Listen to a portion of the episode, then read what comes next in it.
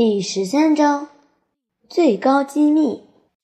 梅丽莎面向雷伊站着，雷伊看到她那双美丽的灰绿色眼睛里满是疑问。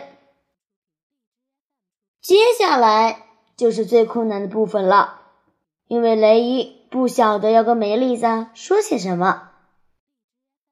他的脑袋里闪过几个点子。我可以说，我星期五早上撞到头。所以自然课的时候才会呆头呆脑的，或者说有时候我跟女生说话会变得很大舌头，尤其是跟非常可爱的女生。嗯，这听起来不错。或者我可以说，星期五早上我养的黄金鼠死掉了，我一整天心情都不好，但我不想让别人知道我很难过，因为。那会让人感觉到我很懦弱，这个听起来既有悲伤，也有秘密的成分。但是雷伊看着梅丽莎，突然间，他觉得自己做不到。他不想编故事骗她，她真的是个好女孩，而且很可能就是他的真命天女。如果。他编了一个故事，就得编另外一个来圆谎，然后再编一个，没完没了。而且他和杰伊的事迟早会曝光，最多只能撑到星期五，剩下四天而已。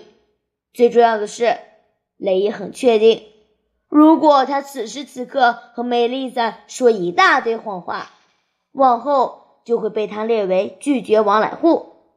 连她的好姐妹也会封杀他，所以雷伊深吸一口气，直视着这个女生的眼睛，说：“星期五自然课和你讲话的那个男生，那是杰伊，杰伊·格瑞森。”梅丽莎皱起眉头，眉毛都憋在一起了。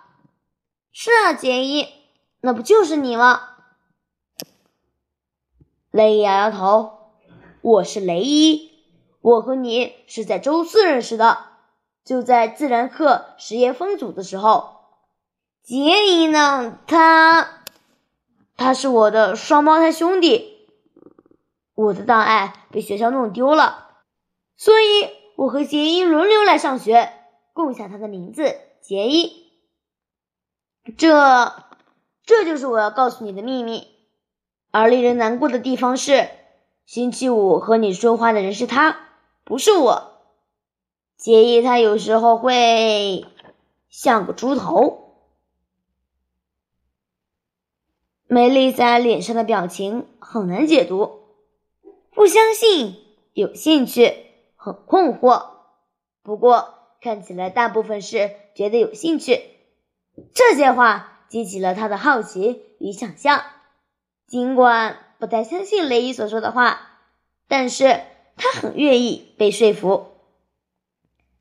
他说：“所以，那你们其中有一个人会待在家里，即使不是假日。”